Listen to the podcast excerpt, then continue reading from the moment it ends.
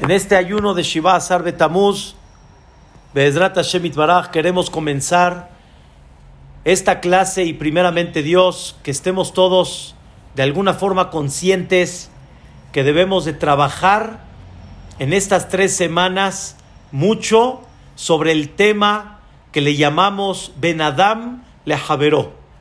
Debemos de trabajar sobre el tema entre uno y el compañero. Cuánto una persona realmente piensa en los demás. Cuánto una persona considera a los demás. Cuánto sientes el dolor de los demás. Porque justamente el último Betamigdash, hubieron dos Betamigdash, el último Betamigdash se destruyó por un pecado que hasta el día de hoy, como no se ha corregido, seguimos en esta diáspora, seguimos en este exilio, seguimos en esta situación en la cual han pasado muchas cosas duras en el pueblo de Israel y en el mundo en general. Rabotai, no tenemos un mundo perfecto, tenemos un mundo muy difícil en muchas cosas. Hay gente que ha batallado mucho en la salud, hay gente que ha batallado en la parnasá, hay gente que ha batallado, Dios no lo quiera, en matrimonios, hay gente que ha batallado en la seguridad. ¿Cuánto es y cuánto ha batallado el mundo en términos generales? Si no es por una, es por otra. Hazbe Shalom Rabotai, escuchar lo que pasa en las noticias, lo que pasa en el mundo es muy duro, es muy complicado, es muy difícil. Esta pandemia en particular que ha pasado el mundo entero, lo que Dios ha paralizado al mundo, es una cosa impactante de lo que no vemos, de lo que no tenemos idea por dónde anda. Esta vida, Rabotai, en general, no ha sido nada sencilla, pero todo es consecuencia de la destrucción del Bet Amigdash. Y hay que tener, escuchen bien, queridos hermanos, hay que tener la conciencia que la única cosa que nos va a corregir y nos va a llevar a un mundo perfecto, total, un mundo perfecto, un mundo completamente limpio de maldad, un mundo limpio de lo que es falta de hermandad, un mundo limpio de falta de rectitud, un mundo realmente sin falta de salud. Lo único es cuando llegue el Mashiach Tzidkenu. Y por eso la importancia del Kaddish, Idgadal Kadash, que Dios santifique y engrandezca su nombre, que eso va a ser cuando mande el Mashiach Tzidkenu. Y es lo que estamos esperando, pero ahorita mientras no haya llegado el Mashiach, tenemos que poner el granito de construcción. Y el granito de construcción es levantar más hermandad, levantar más conciencia entre uno y el compañero. Porque desgraciadamente una de las cosas que han agudizado el día de hoy y en esta época es justamente esto. Los medios de comunicación, las formas como comunicarse uno con el otro es impactante, pero ¿para qué las utilizas? ¿Qué es lo que platicas? ¿Qué es lo que conversas? ¿Pensaste en el otro realmente? Eso significa la empatía.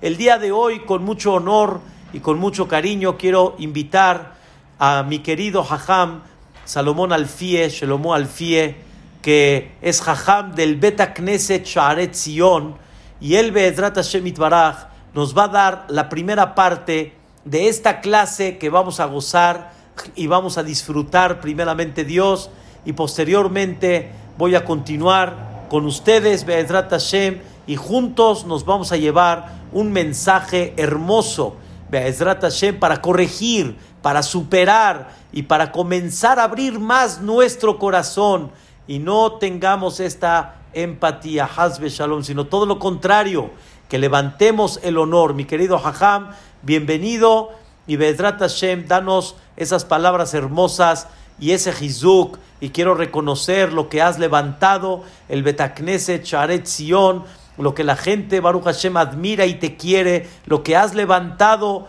clases y clases de Torah, y miras una sola cosa, el bien del Cajal.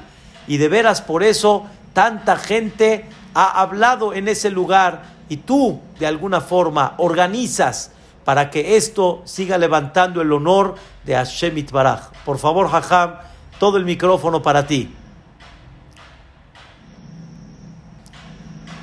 Buenas tardes. Bishud del Jajam, Bishud de mi mamá.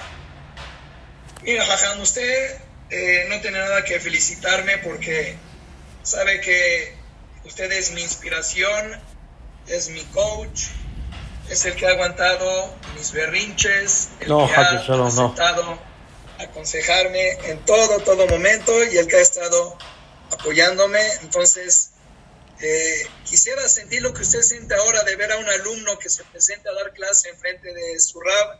Ojalá que el día de mañana yo también experimente eso, pero eso es lo que soy. Solamente alguien que lo ha observado desde Fasja, desde eh, hasta este momento. Es todo lo que he tratado de hacer, imitarlo lo más que he podido en mis posibilidades. Y que Hashem me ayude a tener gente tan ejemplar siempre en mi vida como usted. Gracias por aceptar que comparten espacio con usted. Eh, el Benishai tiene una pregunta interesante. El Benishai pregunta, ¿cuál es el motivo de los ayunos que hacemos nosotros? Tanto el 17 de Tamuz, que es hoy, y tanto en Tisha B'Av. BTV también puede estar en la pregunta, porque los demás ayunos de alguna manera se entienden. Purim, recordamos que Esther ayunó. Kippur, pues tiene que haber cierto sufrimiento físico para que se perdonen los pecados. Pero, ¿qué tiene que ver la destrucción del templo?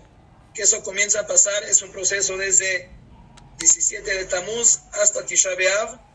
¿Cuál es el toque que le da el ayuno? Se entienden las conductas de Abelut. ¿Ok? No vamos a escuchar música, no van a haber fiestas. Pero, ¿el ayuno para qué? ¿Cuál es la, finalidad? Y el Benishai dice algo, la verdad, espectacular, fascinante. Porque vean bien, ¿cuál fue el inicio, el primer pecado que hubo en la humanidad, que fue cuando Adán y Jabá comieron, por supuesto, del fruto prohibido? ¿Cuál fue la herramienta que utilizó la Nahash, la famosa serpiente, para hacer pecar a Adán y a Jabá? El Sefor no explica de que lo que le ayudó a la víbora para convencer a Jabá a pecar fue algo que nosotros en hebreo llamamos Koah Adimion, o sea, la imaginación. De por sí el Yetzer hará, como nos dijo Hajam Aniyar, Yetzer y Tzayar son las mismas letras. Tzayar significa pintor. Quiere decir que el trabajo del Yetzer hará, donde él más identifica más nos tumba, es cuando hace ese trabajo de artesanía, donde nos pinta una situación, si pecas, vas a tener una satisfacción increíble, vas a sentir algo espectacular y al final del pecado, por supuesto, nos quedamos solamente con ese vacío de que nos dejó con, con todo ese placer y satisfacción que nos pintaba. Pero esto existe desde que se creó el mundo. La serpiente le dijo a Javá, tú come de esto y vas a ver, vas a ser casi, casi Dios. ¿En qué aspecto vas a poder crear mundos? Vas a ver, Dios no te dio esa facultad. Barminan, así decía la serpiente, porque Dios no quiere competencia, pero tú puedes ser un, Dios si comes de ese fruto. Pues eso hace que la imaginación empiece a cada vez más esponjarse y Jabá estuvo dispuesta a comer del fruto prohibido, producto de la, imaginación negativa que el Yetzerara le pintó en ese momento. La pregunta es, toda fuerza que hay en el mundo tiene que, tiene que tener, por supuesto, su lado también negativo y también positivo. Nada fue creado solamente para un solo lado de la balanza. ¿Cuál es el lado positivo de esta fuerza tan grande que se llama Koah Adimion, la imaginación? ¿Para qué la podemos utilizar en el buen sentido? Y el Benishai dice algo tremendo. Si uno ve, cuando la Torah ordena que uno tiene que dar acá. Si un pobre viene hacia ti, extiéndele la mano. Pero la Torah lo expresa de una manera extraña. La Torah dice, préstale dinero al pobre que está contigo. Y los comentaristas preguntan, ¿y el pobre que no está conmigo? Yo no tengo un pobre que esté junto a mí constantemente. ¿Cuál es ese pobre que está conmigo? Dice Rashi, y para que me entiendan lo que dice Rashi, Jajam, usted se tapa los oídos, por favor, usted no puede escuchar las experiencias que yo tuve antes de que volvían a ser siendo religioso. Pero nosotros, cuando estábamos en nuestra vida pasada, la vida pasada antes de entrar al ámbito religioso, solíamos ir a comer a un lugar que se llama el farolito. Ese era nuestro punto de reunión. Y en el farolito que tengo aquí enfrente de la casa de ustedes, en la entrada de Teca. El Farolito es un restaurante que da directamente a la placita que está ahí, la farmacia y otros localitos. Entonces, da a la calle. Hay un vidrio que divide el farolito, pero tú ves a la gente cómo va y viene. Cuando nosotros, va a Bonotenu, íbamos al farolito, siempre había un par de niños pobres que estaban pidiendo acá afuera del farolito. Pero ¿cómo te forzaban a que les dispares un taco? Se paraban, nosotros agarrábamos la mesa que estaba junto al vidrio porque nos gustaba ventilarnos y ver a la gente. Se paraban un par de niños pobres en la en el vidrio del farolito, fomenni, como decimos nosotros, fomenni ah, encima de nosotros, viéndonos a la cara cómo estamos comiendo el taco. Y estamos viendo cómo el niño se le hace agua a la boca de que nos ve que estamos nosotros disfrutando una farolada especial y el pobre niño está ahí hambriento. Entonces, cuando uno ve eso, como quiera que sea, se te derrite el corazón. No vas a dejar a un niño hambriento que te está viendo cómo tú estás disfrutando. Y le disparábamos un par de tacos. ¿Qué significa cuando la Torah te dice, dale una moneda al pobre que está contigo?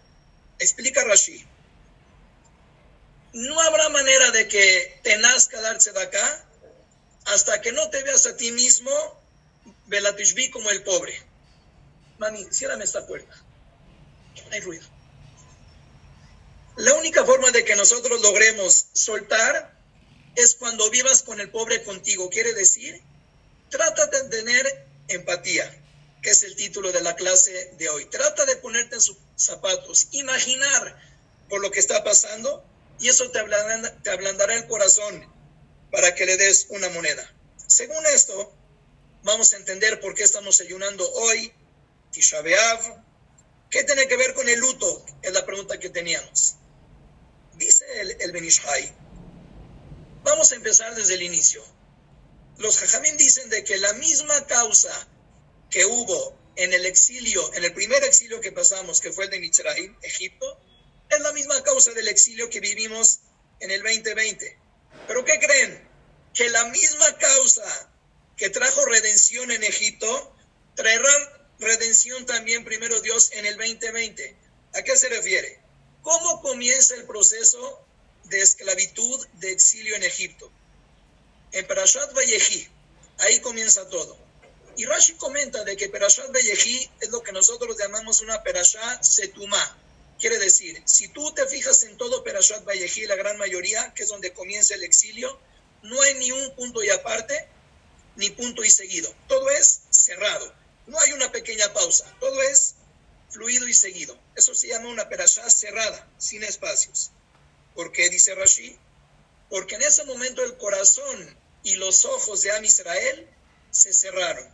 Quiere decir, empezaron a ser egoístas y pensar solamente en ellos. No habían ojos abiertos a necesidades de los demás, ni por supuesto corazón abierto en que se podía cooperar. ¿Cuándo empieza el proceso de Geulah, de redención? Cuando Moshe de repente sale de su zona de comodidad y ve y quiere ayudar y tratar de participar en algo como el pueblo que está esclavizado, Rashi dice las mismas palabras que mencionó cuando comenzó el exilio. Pero al revés ahora, cuando hubo una persona que se le abrieron los ojos y los corazones para ver por el prójimo, ahí es cuando Dios cita a Moshe y le dice, tú vas a sacar al pueblo de la esclavitud, del exilio. Quiere decir, la causa de nuestro exilio, ¿cuál es? El tremendo egoísmo, y hoy más que un que nunca que vivimos en el I generation. Todo I, me, myself. Lo único que me interesa es mi bienestar, mi persona. Esa es la causa de lo que estamos viviendo, una perashá cerrada. Nuestros ojos y corazones están bloqueados a necesidades que mucha gente tiene. ¿Cómo viene entonces la redención? ¿Cuál tiene que ser el proceso? Cuando a Moshe, cuando hay una persona, un grupo de gente, toda una generación, que se abren los ojos y los corazones para ver cómo podemos mejorar la vida de los demás, ahí comienza la salvación ya que lo que necesitamos es empezar a tener empatía para decirle al Mashiach, Fatal, ya estamos listos esperándote, dice el Benishai. ¿Sabes por qué tenemos que ayunar hoy? Hasta el 10 para las 9, ¿cuál es la finalidad? Siente por un día en el año, bueno, Tisha B'Av no va a venir, si fuera, hipotéticamente, si hubiera en Tisha B'Av, siente por unas horas qué se siente tener hambre.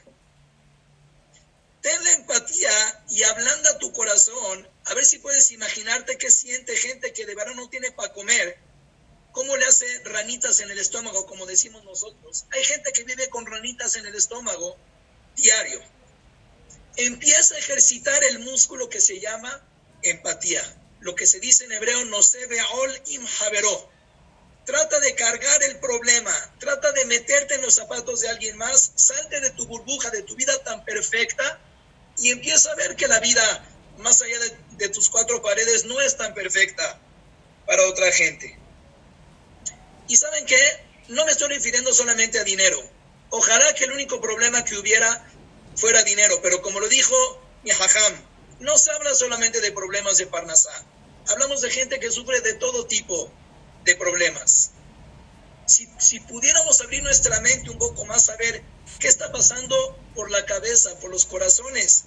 Como les digo, el dinero a fin de cuentas es lo de menos.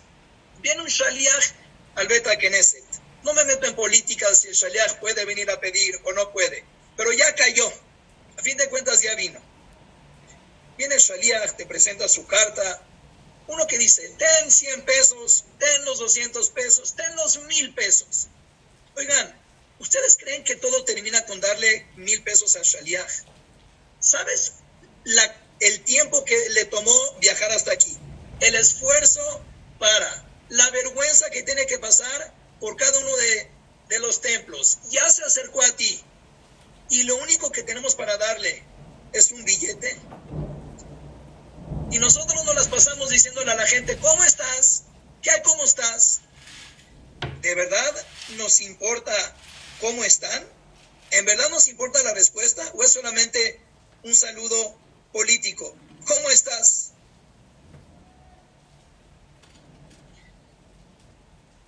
Y la verdad es que muchas veces puede ser que no tengamos las herramientas para ayudar a los demás, porque la gente que tiene problemas de Parnasá, tal vez no somos ricos para ayudarlos. La gente que tiene problemas de salud, tampoco no somos doctores. La gente que está deprimida, tal vez no somos psicólogos. Pero hay algo que todos podemos hacer por el bienestar de los demás. La verdad es que a veces trabajando en, el puesto que tenemos nosotros, vemos a gente que lo hace tan bien y a veces uno dice, ¿cuánto me falta para...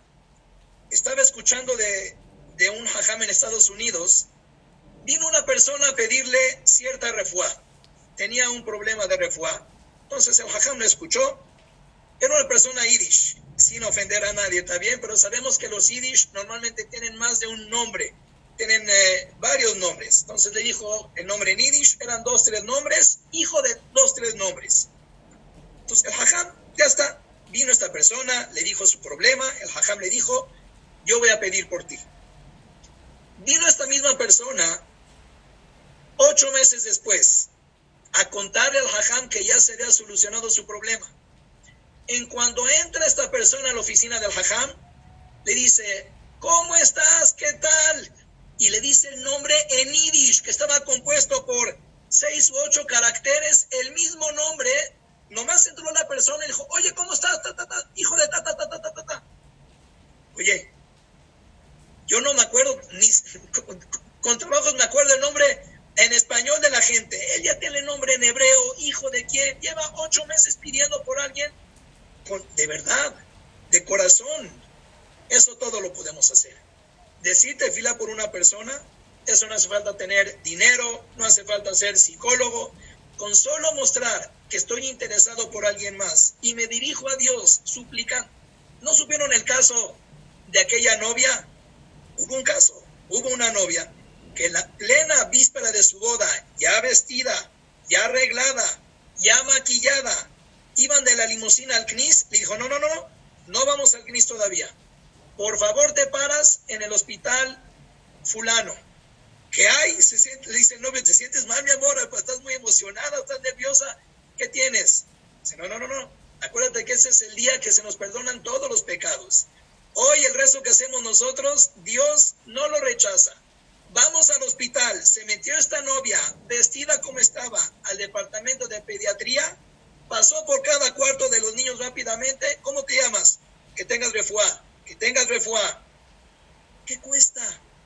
¿Cuánto te va a tardar más medio minuto decir, aquella persona que me que tiene un problema, Diosito, ayúdanos también a él? Si uno busca las maneras de cómo ayudar, la ayuda es muy accesible. Y en las épocas que estamos viviendo nosotros, que son ya las tres semanas donde conmemoramos que nos falta el Bet Mikdash, Rab Shlomo Volve dice algo muy duro. La verdad que la Gemara lo dice, pero la explicación que da el Hajam es tremenda. La Gemara dice algo muy claro. Si la persona no logra entristecerse por la falta del Bet Mikdash, tampoco logrará alegrarse cuando contemos con el Bet Mikdash. Y eso suena como castigo, ¿no? El que, el que no se entristece, ahora no se alegra. ¿Qué significa? ¿Es un castigo es una consecuencia? Rabolve dice algo muy bonito y muy real, la verdad. Tristemente es muy real. Pero Rabolve dice así. ¿Hasta dónde nosotros tenemos nuestro corazón un poquito endurecido, cerrado? No como el corazón que tenía Moshe, que puso su corazón y sus ojos a ver cómo podía colaborar, cómo podía sentir lo que siente el prójimo. No sé, tal vez a ustedes no les pasa, yo me imagino que no les pasa, pero cuando vamos, Dios no lo quiera, a una casa de Abelín, que nunca vayamos. ¿Qué es lo primero que pienso yo? Eh? Ustedes no, pero ¿qué es lo primero que pienso yo cuando voy a una casa de Abelín? Primero que nada me siento en una silla que esté yo bien, que el, que el Abel que esté sentado me vea. Si tengo chance, pues me acerco para, saludarlo. ¿Con qué finalidad? Ya me vio. Ya mañana cuando lo vea en la calle, ya no me va a dar hype que no lo fui a visitar.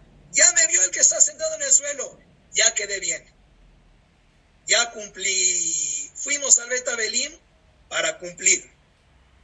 Y sin comparación, cuando vamos a, cosas de alegría, ¿qué es lo primero que piensa uno cuando, yo no sé dónde vivan ustedes cada uno, pero yo sí vivo a 25 minutos del centro comunitario. Y cuando te llega una invitación de la boda de alguien cercano y abres esa invitación y no te toca en Camino Real, que lo tengo a 7 minutos, te toca en Echanove, echarte toda la carretera. ¿Qué es lo primero que dice uno?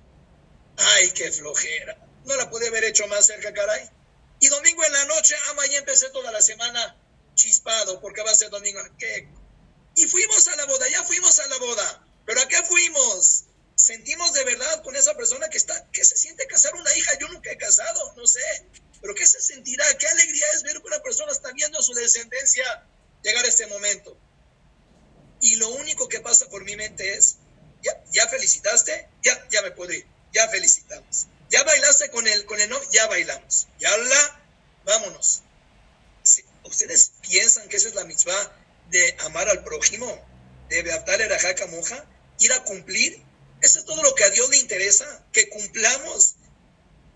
Y con esto hago un paréntesis de un minuto, pero con esto entiendo lo que dice el Rambam. El Rambam dice, cuando una persona va a dar un pésame, o va a alegrar a un novio, o va a visitar un enfermo, está cumpliendo una mitzvah rabínica de amar al prójimo. Nunca entendí ese Rambam, ese Maimónides. La mitzvah de, de amar al prójimo es una mitzvah que está escrita en la Torah ¿Cómo con la misma rabínica? Jajamim no dijeron que hay que amar al prójimo. Dios dijo ¿Saben por qué a veces visitar a un enfermo es una mitzvah rabínica y no toraica? Porque lo hacemos solamente para quedar bien. Esa no puede ser mitzvah toraica de amar al prójimo. Eso puede ser un acto que Jajamín te lo consideran como, como, como bonito gesto, pero tu corazón se está quedando igual de piedra. Dice Ravolve algo tremendo. Si nosotros seguimos con este corazón y nada nos mueve, una persona sufrió una tragedia, ay, qué lástima eh, Dios no lo quiere, hubo un atentado. Ay, uff, otra vez. Mm, qué mal. El virus está matando en cientos de gentes en tal lugar, se está, la economía se está desplomando. Ay, Shema Israel, qué trágico, qué lástima. Si nosotros seguimos viviendo con esa actitud de que todo nos da igual y lo único que nos interesa es nuestro propio bienestar nada más.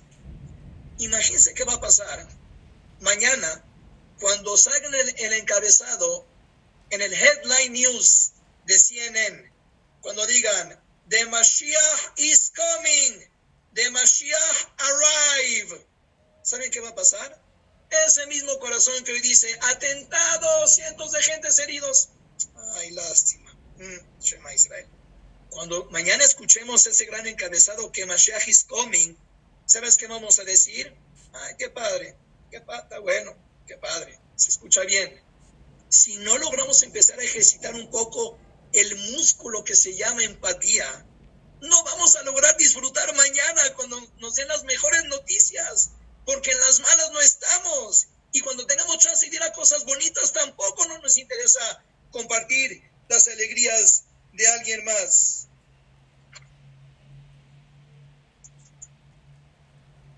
Y esto es la clave, la verdad, este tema de la empatía es la clave para todas las relaciones humanas, en todos los ámbitos. ¿Cuánta gente, el Jajam tiene experiencia un millón de años luz más que yo? ¿Cuánta gente Jajam no viene a la oficina de uno? Es increíble, por favor, vean esta situación. Se siente una pareja enfrente de uno y, la mujer te dice, es que mi esposo a mí no me pela, no le intereso. El marido que está sentado junto a ella dice, pero mi amor, no te puedo creer, ¿cuándo te ha faltado algo? ¿Cuántos viajes al año te estoy dando? Los domingos te llevo el desayuno a la cama. ¿Puede ser que no te pele? ¿Qué dice la mujer? Famosa historia, no hace falta que yo se las cuente a ustedes. ¿Qué dice la mujer? Sí, Jajam, pero tengo meses que estoy esperando que me diga, qué bonito te vestiste.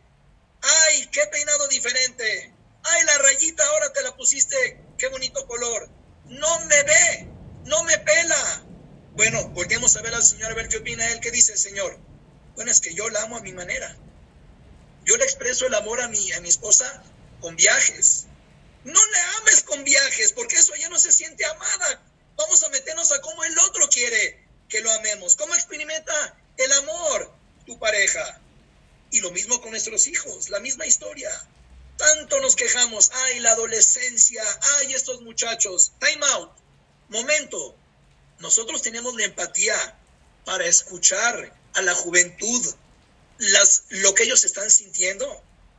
O lo único que nos dedicamos a hacer es a juzgarlos, a verlos con, con esa apatía. Ay, la juventud ya nos metimos en los zapatos de la juventud, de lo que están sintiendo, de la época nueva que estamos teniendo. No, no nos interesa entenderlos, nos interesa muchísimo juzgarlos. Y así con toda la gente, juzgar, tachar, sentirme, hacerlo diferente, apartarlo. Y si lograríamos nosotros cambiar tantito, miren, les voy a decir una cosa, no puedo hablar fuerte porque puede ser, pero ustedes imagínense, una sirvienta que viene el lunes en la mañana. Yo no sé cómo es la sirvienta de ustedes, pero la sirvienta nuestra llegó a pasar que llegó algún día media hora tarde, una hora tarde del San Lunes, ¿correcto? ¿Puede pasar? Puede pasar. Entonces, lo único que tenemos para decirle a la sirvienta que llega una hora tarde, que es, yo, para eso te pago descontado el día. ¿Por qué? ¿Por qué tarde? Oigan, yo no soy del sindicato de sirvientas, pero yo me interesé en preguntarle a mi sirvienta, ¿cuánto tiempo hace de camino en lo que llega a la sirvienta de su pueblo a casa de un servidor? Échenle. ¿Cuánto? siete horas en lo que un camión y baja de aquí y sube allá y vuelve a tomar otro, otro.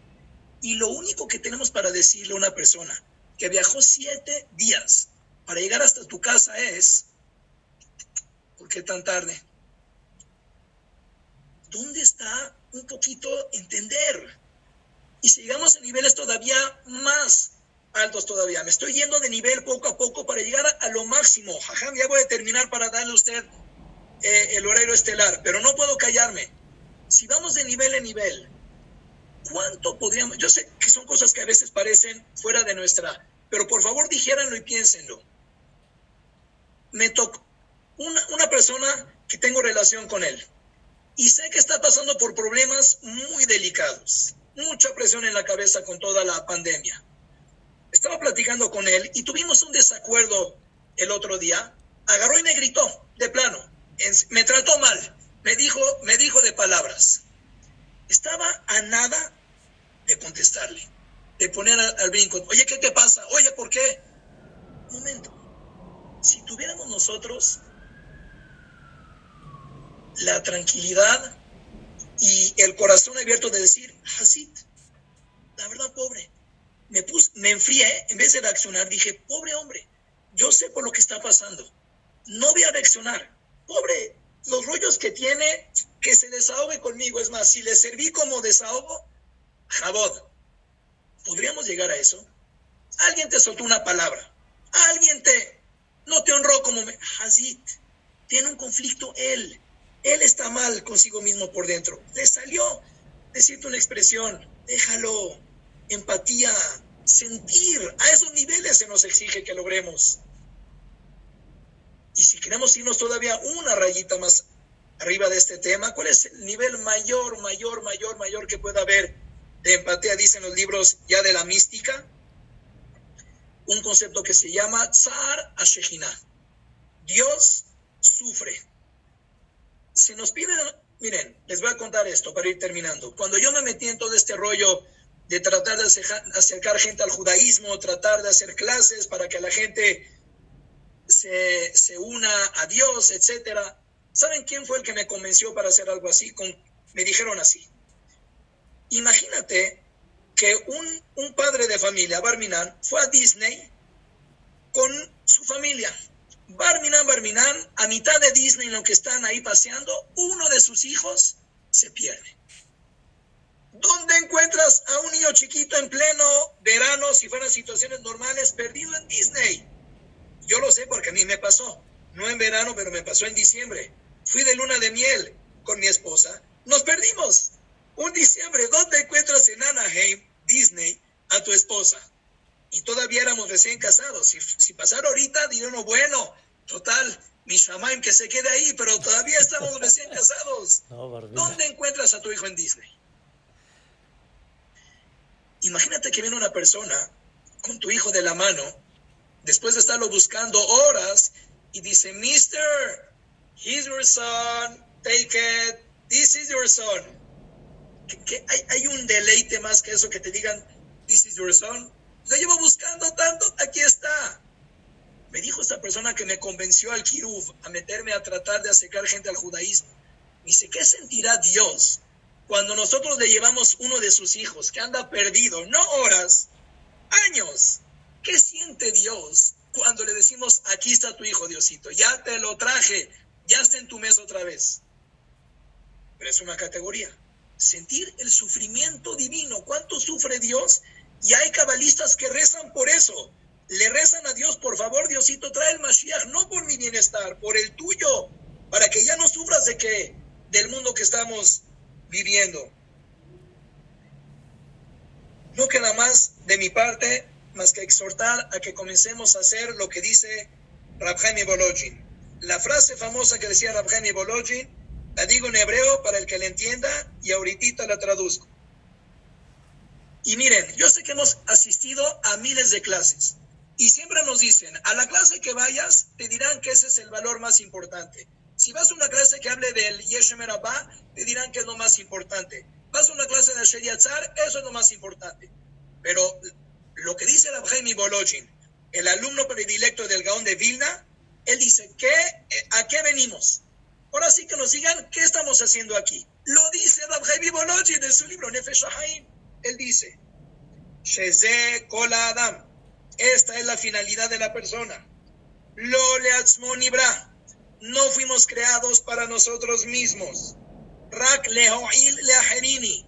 Venimos a servirle, a ser útiles a alguien más. Que jola Todo lo que esté en tus facultades, lograr ver por alguien más. No venimos a ver por nuestro bienestar. ¿A qué venimos? A ver qué puedo hacer allá afuera. Abrir mis ojos y mi corazón a ver en qué puedo operar. Físicamente, materialmente, o con mi rezo, o como quiera que sea. Pero hay gente que tiene problemas. ¿Me interesa el problema que tiene el otro o vivo cegado? Si vivo cegado, entonces, nosotros, sí. Un Hasid llegó con su rebe. Le dijo, Rebe, le decía el Hasid, Rebe, ¿cuándo va a llegar el Mashiach? Tanto hemos sufrido, ya es momento de que estamos esperando al Mashiach, ya que venga. Les voy a traducir lo que dijo el Rebe a cómo nos diría, cómo nos diríamos nosotros. Imagínense que nosotros como Shamis, Halevis, que tanto nos gusta decir, ay, es que el Yiddish, es que el este, es que el otro, diferenciamos, hacemos distancias. ¿Qué? ¿Cómo reaccionarías nosotros como Shamis o Halevis de Hueso Colorado? ¿Cómo reaccionarías si nos dicen, ya está el Mashiach afuera, vamos para afuera y ¿sabes qué apariencia, qué aspecto tiene el Mashiach? Bata larga, pelles largas, sombrero, no sé si lo han visto, el que tiene forma de pastel de chocolate, hablando irish, barbas largas, ¿qué diríamos nosotros? No, no, este es el Mashiach de los irish. Este que vaya a Acapulco 70. ¿Y el de Arcos Bosques dónde está? el Mashiach para los Halevis y de los Shamis. Ese Mashiach, ¿dónde está el burro blanco? ¿A qué hora llega? Le dijo el rey a su Hasid, nosotros no estamos esperando al Mashiach, el Mashiach nos está esperando a nosotros, que dejemos de hacer diferencias, de juzgar, de ver a la gente de menos, diferente. ¿Está esperando a qué? Aquí todos somos lo mismo, somos una sola nación. ¿Qué más da el aspecto? ¿Qué más da las costumbres? Una sola alma. ¿Cuándo vamos ya por fin a tener esa empatía, ese corazón abierto a ver qué puedo hacer por ti? Ay, somos iguales, somos diferentes. Yo vine a ayudarte, no vine a alejarte. Y cuando llegamos a esos niveles, llegamos a lo que la serpiente la verdad dijo. Porque termino ahora sí con la serpiente. La serpiente le prometió a Adán y a Javá que iban a crear mundos. Les dijo, ustedes van a ser como Dios y van a crear mundos. ¿La serpiente cumplió o les dijo mentiras? No dijo mentiras. Nosotros como seres humanos podemos crear mundos. ¿Saben qué mundos? Cada persona se llama Olam Katan. Cada persona es un mundo. Y nosotros, ejercitando la empatía, podemos crear personas con un gesto, con interés, con una palabra. Nunca me voy a olvidar. Mi hija más chiquita, ¿saben qué día me nació? El 9 de Av tuve una hija. El 9 de Av es un rollo, todas las leyes, se puede saludar, se puede felicitar. Tuve una hija a las, a las 10 de la mañana. Llegué al CNIS a rezar en la tarde. Mis amigos, Hasbe que hable la Shonara de nadie, pero mis amigos son tan, pero tan, pero tan religiosos que, ¿qué creen? No recibí una felicitación de que tuve niña. Supieron que tuve una niña, pero Tisha no deja felicitar, no es permitido felicitar. ¿Qué se siente una persona? ¿Qué sensación es poder tener algo que quieres compartir, que quieres que alguien te dé una palmada y te diga más alto, qué bonito, lo comparto? Y nada, no te pelan, no están ahí. Es terrible. Nosotros podemos crear mundos, crear mundos. ¿Cómo creo mundos? Interésate, alaba al otro, dale un beso, un abrazo al otro. Ven que puedes colaborar, métete en tus zapatos, a ver qué está pensando, cómo te puedo comprender mejor, cómo puedo entenderte, para ver si puedo aliviarte. Ojalá, Besrat Hashem, que nosotros empecemos a esperar el Mashiach y que lo vamos cristalizado. Pero un requisito, no se les olvide, hay que entristecerse por lo que pasa hoy para alegrarse mañana. Pero si todos los problemas que pasan en el mundo nos pasan desapercibidos porque nosotros, a fin de cuentas, bendito Dios, estamos bien, y si lo único que nos interesa es que estamos nosotros bien, entonces mañana la gran noticia, el éxtasis que va a haber en Am Israel, no lo vamos a gozar. Vamos a empezar a sensibilizarnos para gozar de verdad la Geulah que tanto estamos añorando. Gracias a todos. Ham, adelante.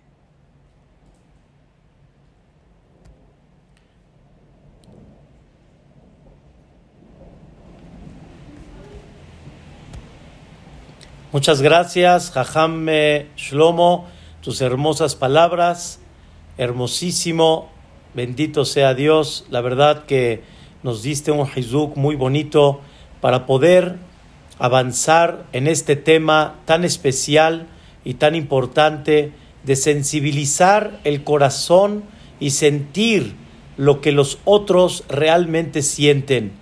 Hace muchos años, no tantos, pero sí hubo una boda en eh, Camino Real, una boda donde Baruch Hashem al principio estaba la alegría, mashallah, la boda estaba muy llena y a la mitad del primer baile o casi terminando el primer baile empiezo a ver una multitud de gente que se sale, se congrega afuera, se concentran y la verdad, como todos, y a todos nos gana saber qué es lo que está pasando, qué es lo que está sucediendo, y nos enteramos del fallecimiento de una persona muy conocida, muy conocida por muchos también en el Kaala Kadosh, y la verdad que fue muy difícil presenciar la escena.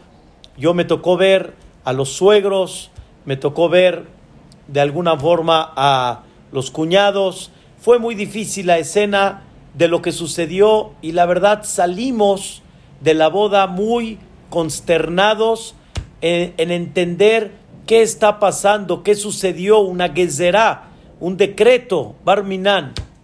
Eran aproximadamente cuarto para las once o diez para las once de la noche.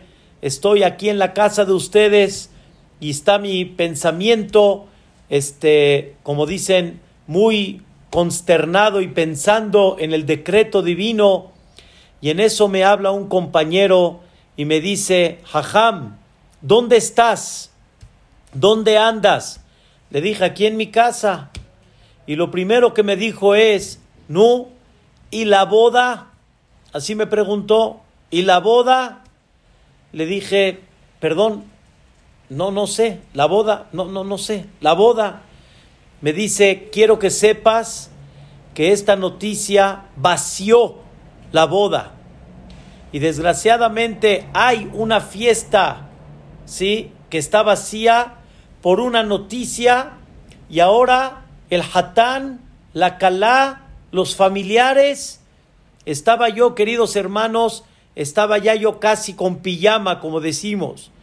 Y le dije a mi esposa, entiendo la situación, comprendo lo que pasó, pero sin embargo no hay que ignorar una boda, una boda de una persona que es única en su vida.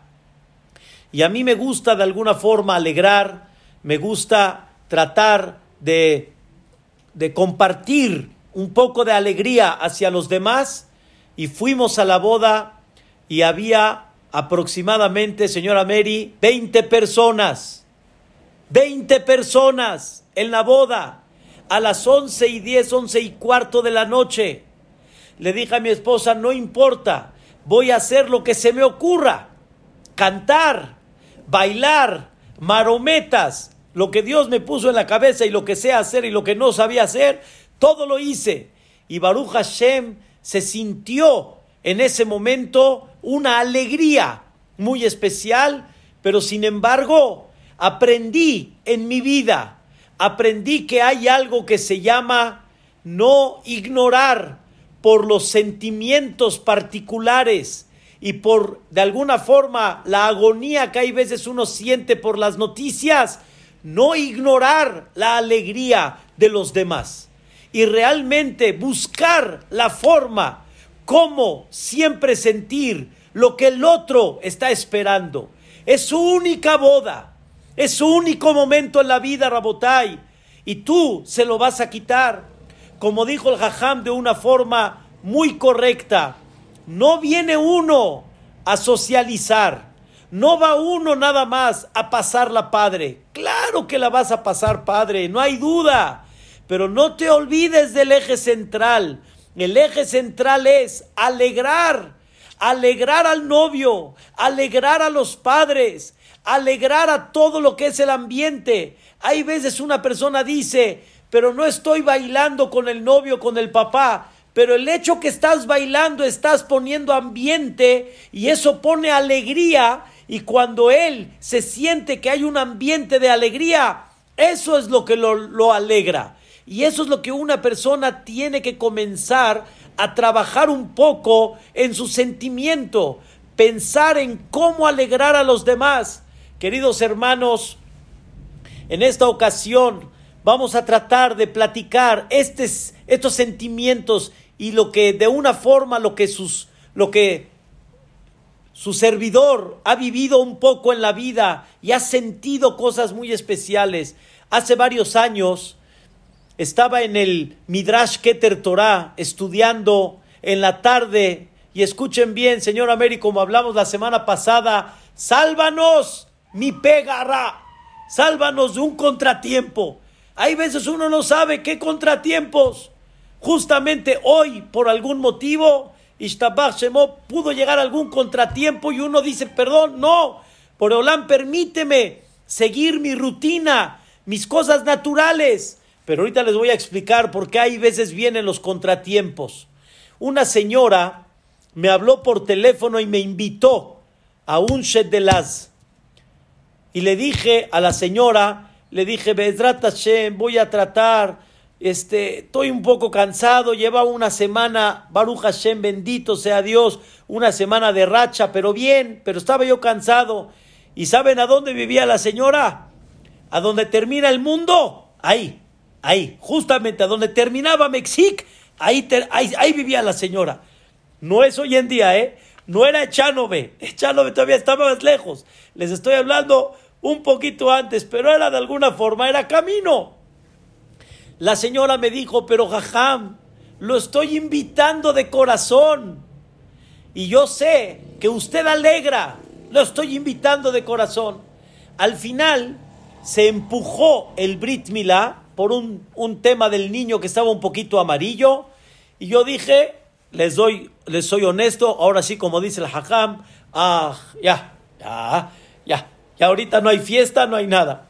Pero la señora no me olvidó. Y la señora me volvió a hablar por teléfono. Y la señora me dijo, quiero que venga el Shedelaz de mi hijo. Al final tomé la decisión con todo el cariño y el respeto pero quiero platicárselos, no me apeno porque Dios manda cosas para que en un futuro la persona aprenda y por medio de eso enseñe a los demás también en lo que está en nuestra oportunidad. Al final le dije a la señora, la verdad, no creo ir, estoy con una racha un poco así laboriosa, no, la verdad dije no. Al final Gastón ese día del, del Shedelaz, ese día, justamente ese día, en la tarde, eran aproximadamente seis de la tarde, me hablan por teléfono al Midrash Keter y me dicen que mi hija Sara, en el deportivo, donde está el Ateret Yosef, no sé qué estaba jugando, se cayó, se pegó en la cabeza y perdió la conciencia. Y en ese momento se la llevan por al hospital y mi hija está sola con mi cuñado Shihye al hospital y yo en el colel y no le quieren decir a mi esposa. Obviamente, para no alarmarla, pero mi hija no reconocía, no despertaba. Me preguntó mi cuñado, ¿por dónde vas? Le dije, ahí voy. No puedo ir por el cable de luz. Ustedes entienden que en México no está tan fácil ir por el cable de luz, pero pues ahí voy corriendo al hospital inglés. Al final mi esposa se enteró, llegamos juntos al hospital. Baruch Hashem ya reconoció, despertó, reconoció y se tuvo que quedar una noche en el hospital en observación. Pero bendito sea Dios, todo salió bien. Eran aproximadamente, señoras y señores, Eran las doce y media, cuarto para la una. Me despedí de mi esposa, la dejé ella en el hospital y me regresé yo a la casa. Le hablé por teléfono de la casa y le pregunté a mi señora, ¿qué piensas? Y me dice ella a mí, ¿y tú qué piensas? Le dije, perdón, yo pregunté primero. Yo te dije primero, ¿qué piensas tú? Me dice, bueno, está bien. Ella me dijo a mí, el Shedelaz, ¿verdad? Le dije yo, efectivamente, el Shedelaz. Le dije, ¿nos desvelamos? Al final nos desvelamos.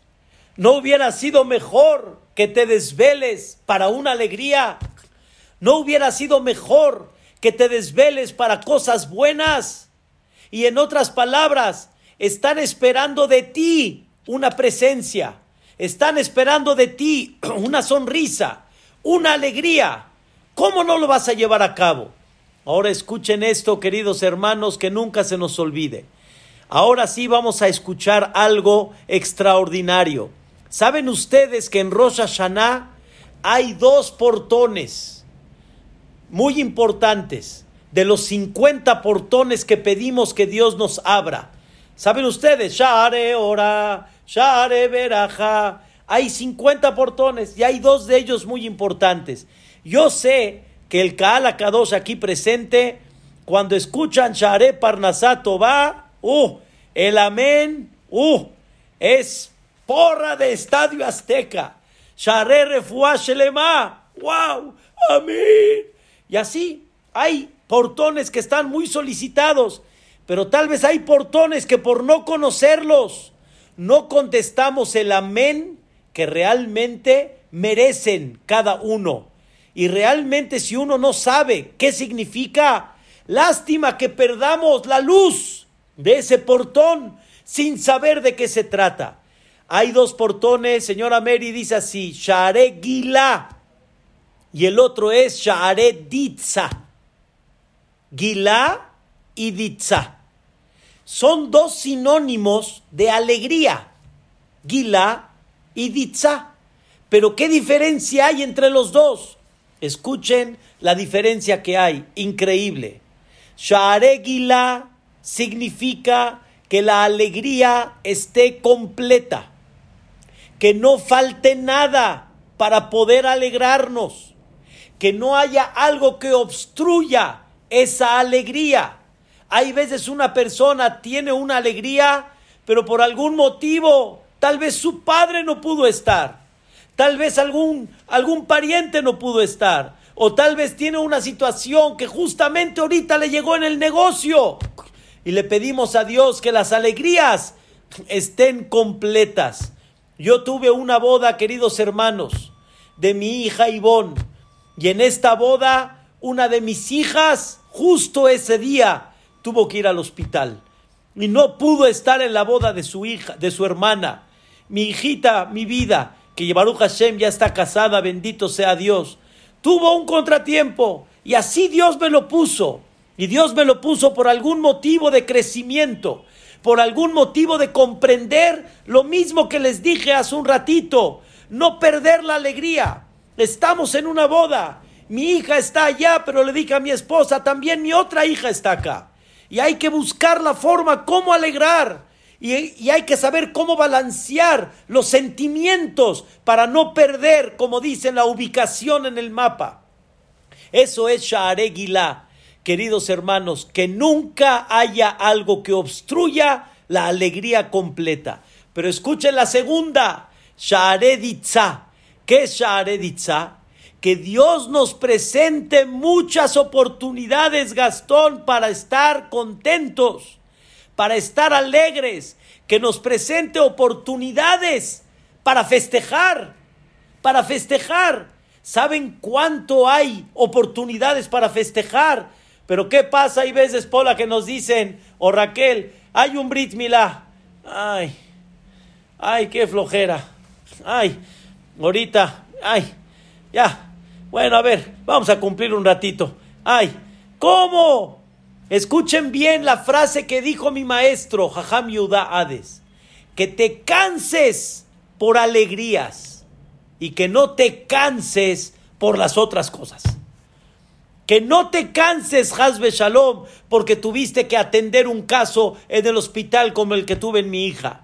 De ahí en adelante, queridos hermanos, mi esposa es promotora y me dice siempre, no vamos a dejar que tengamos salud, que tengamos Bedrat Hashem, siempre la, la fuerza para poder alegrar, pero mientras podamos, hay que ir. Y no importa la hora, no importa la situación, hay que tratar de alegrar. Y esto, queridos hermanos, se llama Sha'areditza, oportunidades para poder alegrar a los demás y oportunidades para poder alegrarse. Que mejor visitemos alegrías y que nunca te canses y nunca digas sobre ninguna alegría, ay, ninguna vez, porque a ti te gustaría y cuántas veces has tenido alegrías y empiezas a mandar invitaciones por WhatsApp o entregar invitaciones personales, cuánto te alegra realmente a toda esta gente que está allá.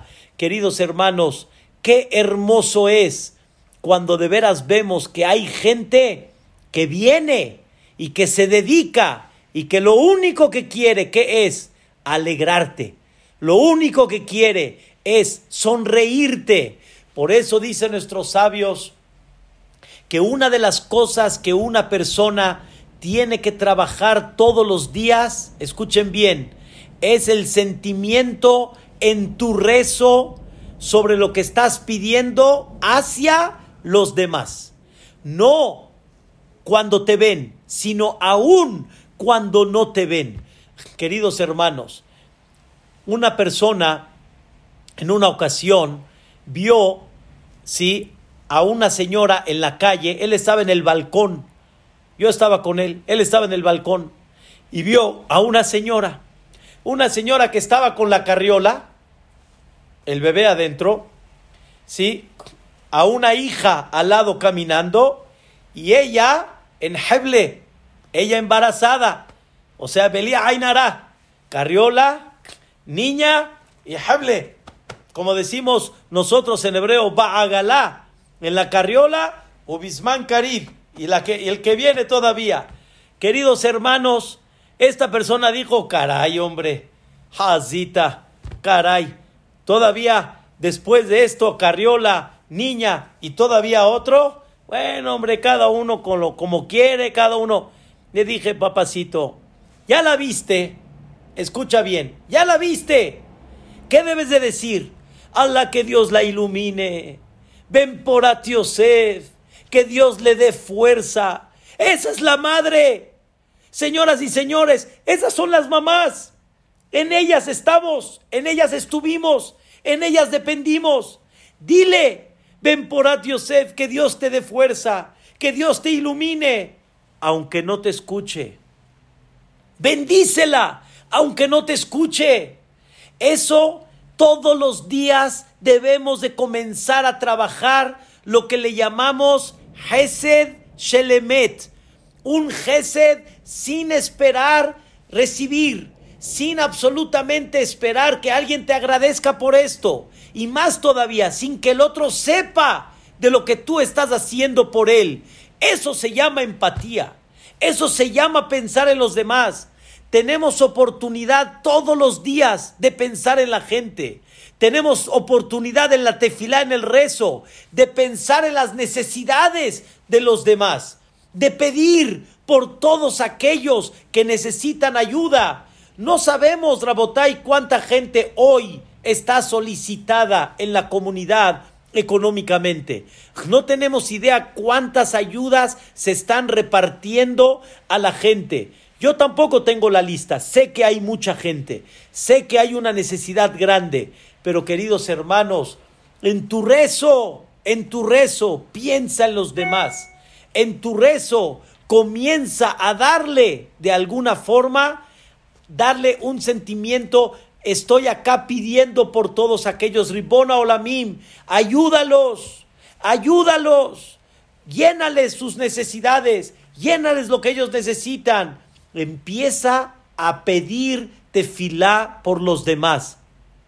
A sentir el sentimiento de los demás. Y esto, Rabotai, son ejercicios. Explicamos en alguna ocasión que hay ejercicios que cuando los haces diario, así como ejercitas el músculo y poco a poco vas agarrando ritmo para poder ejercitar el músculo, poco a poco vas agarrando el músculo de pensar en los demás, de sentir las necesidades de los demás. No puede pasar, queridos hermanos, un día su tefilá que no haya pensado en una persona, mínimo. Y si puedes más, más. Qué bonito, queridos hermanos, en el avión, cuando viajé a Eretz Israel, en una de las de los viajes que tuve, mi señora se llevó un, eh, su, libretita que siempre tiene para el rezo. Y le pregunté, ¿qué haces, mamita? ¿Qué estás haciendo? Dice, Baruch Hashem, estoy viendo las que ya se casaron, estoy viendo las que ya tuvieron hijos, estoy viendo los que ya se curaron. Hay veces no me percato y tengo en la libreta y no la ordeno. Ahorita que estoy tranquila, estoy ordenando. Señoras, las invito, señores, los invito a que tengan una carpetita, tengan una libretita y cuando escuchen de alguien, pidan tefilá por él, sin que él sepa, sin que él tenga noción que tú estás pidiendo tefilá por él. No nada más como el jajam de alguna manera dijo que alguien le pide refuá y agarra todos los nombres, se los acuerda bien de memoria. Discreto, discretito. Agarren una libreta y comiencen a pensar en los demás. Comiencen a pedir por todas las personas que realmente necesitan. ¿Cuántas veces les voy a preguntar? ¿Cuántas veces no hemos escuchado de gente que tiene algún problema? Y nada más escuchaste. Lo único que tienes que hacer, ¿saben qué es? Agarra tu papelito, agarra tu papelito y anótalo y piensa en él. Piensa en él. Ten, eso se llama tener empatía. Eso se llama sentir hermandad. Eso se llama sentir el dolor de los demás. Eso se llama realmente la idea de Abraham Avinu, la idea de aquel que se preocupó por cada persona que tenía alguna solicitud. Por eso no hay una cosa tan hermosa como el, la discreción y bendecir a los demás. Les voy a dar otro consejo. Cuando una persona está en una boda, normalmente vas con los anfitriones y les dices más alto, más alto, todo lo bueno más alto. Pero cuando ya te sientas en el CNIS, pues estás buscando con quién sentarte, estás buscando qué hacer, estás buscando con quién platicar. Normal, sano, perfecto. Pero Rabotai, cuando entre la Calá, cuando entre el Hatán, cuando estén abajo de la Jupá, solito, sin que nadie sepa, dile a Dios, Dios, que los ilumines, que se lleven bien, que no veamos en ninguna pareja divorcio. Rabotai, casé ahorita en verano a una pareja, mis lágrimas, mis lágrimas, esta hermosa pareja que se unió y bendito sea Dios, encontraron ya pareja con mis lágrimas, que no vuelvan a tener una mala experiencia, que tengan una bonita experiencia, que sean muy felices. Pero ¿qué te cuesta? Aunque no se los digas, ¿qué te cuesta desear en el CNIS? donde está el Ejal, en el lugar sagrado donde rezamos, y decir que le vaya bonito, que le vaya bonito. Ahora escuchen bien, ¿qué incluye las palabras Mazal Tov? ¿Qué incluye? Se escucha muy padre, buena suerte. ¿Buena suerte en qué? Pues en todo. ¿Qué es en todo? ¡Uh! Si supieran, más alto, si supieran. Buena suerte incluye que la pareja se lleve bonito. Buena suerte incluye que tengan bonita comunicación, que Dios los bendiga, que Dios les mande éxito, que embarace Vedrat Hashem, que en el embarazo se sienta bien, que se alivie tranquila, que tenga el bebé con bien, que venga con salud, Que la casa Bezrat Hashem tenga buenos vecinos. ¿Saben qué significa más alto? Que no le falte la muchacha. Bezrat Hashem, digan amén todas las señoras, que no falte la muchacha, que no falte el shalom, que no falte todo esto. Eso es más alto. No tenemos idea qué deseamos a una pareja, qué deseamos a un hatán y a una kalá. Esto, queridos hermanos, es hermoso, es hermoso. Ahora escuchen qué incluye el más alto. ¿Saben qué incluye el más alto? El más alto que me dijeron a mí hace más de 30 años de casado, me desearon que meta a mis hijos en la jupabe más alto, que los meta con buena suerte, que vea a todos mis hijos en la jupá, que los vea a todos, Besrata Shemit Baraj, este, con casa, que los vea con buenas nueras, con buenos yernos. Eso es más alto. ¿Qué nos cuesta sentir en el corazón todo esto? Que, como dijo el Jajam, ahora sí, Jajam, con lo que dijiste, es una imaginación de pensar cuánto podemos abarcar en nuestras bendiciones a la gente. ¿Cuánto podemos abarcar cuando tú le deseas algo al otro y sentir la alegría de los demás? Queridos hermanos, estamos en un knis. Estamos en un knis, en Shabbat, por ejemplo. Yo sé, queridos hermanos, que hay minyanim, el minyan principal del knis, es el minyan donde normalmente la gente va y festeja sus farah, aparte de lo que rezamos, viene a festejar sus farah me refiero, había Ben, nació un hijo, va a subir al Sefer Torah. Nació una hija, va a subir al Sefer Torah. Un bar mitzvah, el hatán bar mitzvah va a subir. ¿Y qué creen, queridos hermanos? ¿Qué creen? Pero no va a subir nada más el festejado. Sube el festejado, sube el papá, sube el consuegro, sube el abuelo si hay, sube el bisabuelo. Hay gente que está en el CNIS, queridos hermanos, ¿y qué creen? ¿Qué creen? Uf, jajam, ya, ya es muy tarde, jajam, ya sé, ahora sí como dijo el jajam, se lo hacía, jajam, ya es tarde, caray hombre, y si hubiera sido tu fiesta, ¿qué hubieras dicho? ¿Verdad? Que suban al tío también, ¿verdad? Y que suban al cuñado también, ¿verdad? Queridos hermanos, hay que sentir alegría, hay que festejar, y escuchen bien, vuelvo a repetir, en el CNI se juntaron varios faraj, ¿Qué hay que decir? ¡Oh! Bar mitzvah, había Ben, había Bat, Hatán, Arús. ¡Qué bueno! ¡Qué bueno! ¡Hay alegrías! ¿Qué quieres? ¿Que esté así, todo así, quietecito, así todo silencioso, todo como tipo eja? No, queremos alegría. Queremos alegría. Escuchen la palabra y escuchen la palabra incorrecta te aguantas. No, no te aguantas. Aprende. Aprende a alegrar. Aprende a sonreírle. Aprende. No es la palabra aguantar, es más que eso. Sonríe que hay alegrías. Sonríe que hay gente que Baruch Hashem va continuando y va saliendo adelante. Ay, qué bonito, Rabotai. Ven por At Yosef, ven por Ataleay. Eso se llama Hesed y un Hesed Shelemet. Y eso se llama la empatía. Y eso es lo que le pedimos a Boreolam, que nos ilumine para que podamos darle siempre conciencia a sentir el sentimiento de los demás.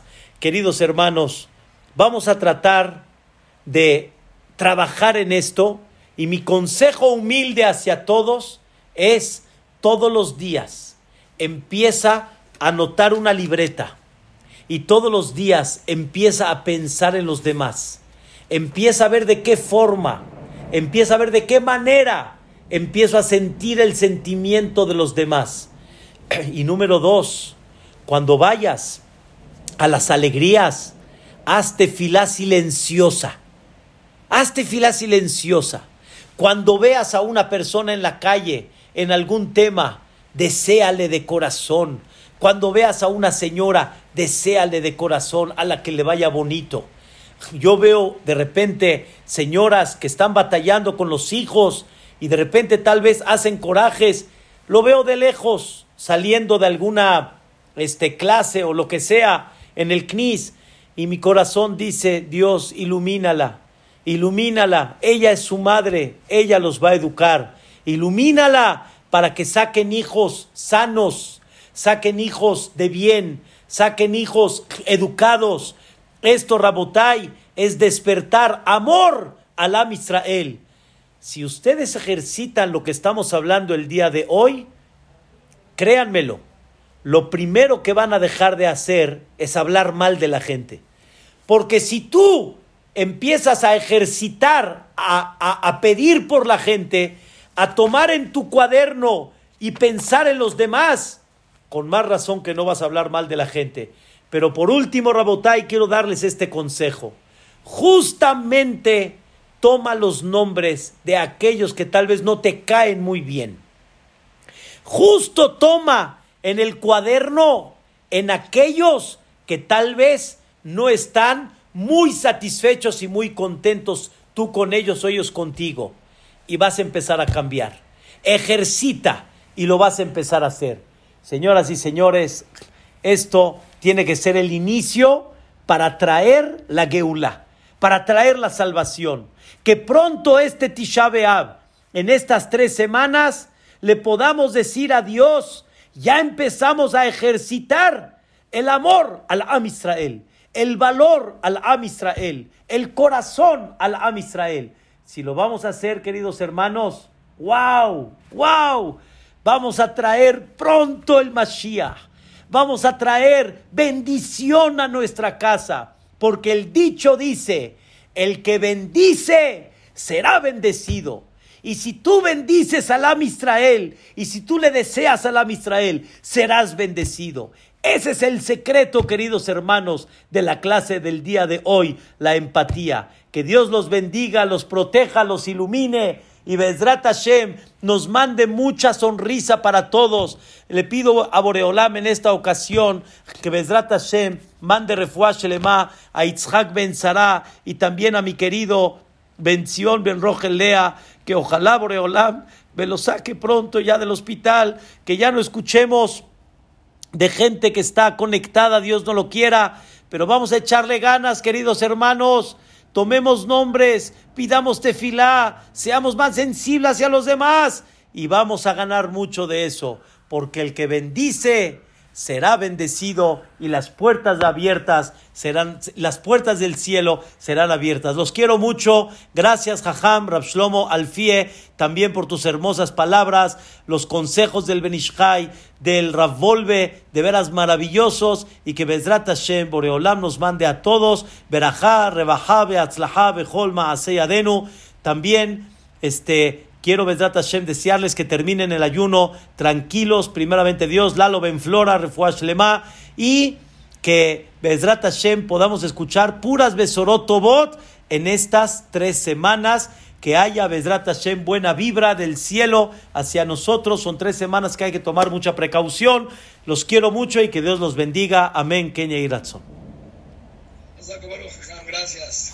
Hazak a todos, Bezrat Hashem.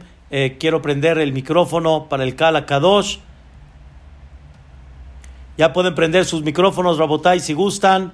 Gracias, Gracias. De qué, con mucho gusto, es un placer. Gracias a todos. Gracias, señora Rosa, Gloria, Isaac, Raquel, Edrata Hashem, todo lo bueno, Isaquito, todo lo bueno. Señora Vivi, todo lo bueno, Vedrat Hashem, Beseata Dishmaya, muchas gracias. Amén. Gastón, todo lo bueno, Vedrat Hashem, Mary. Vamos a sonreírle a la vida, Vedrat Hashem. Frida, todo lo bueno, Vedrat Hashem, Itbará. Golde, Karen, señora Sari Sazón, todo lo bueno, Vedrat Hashem. Me dio gusto verlos a todos. Y vuelvo a, recordar, Ham Shelomo, muchas gracias por esta hermosa clase también.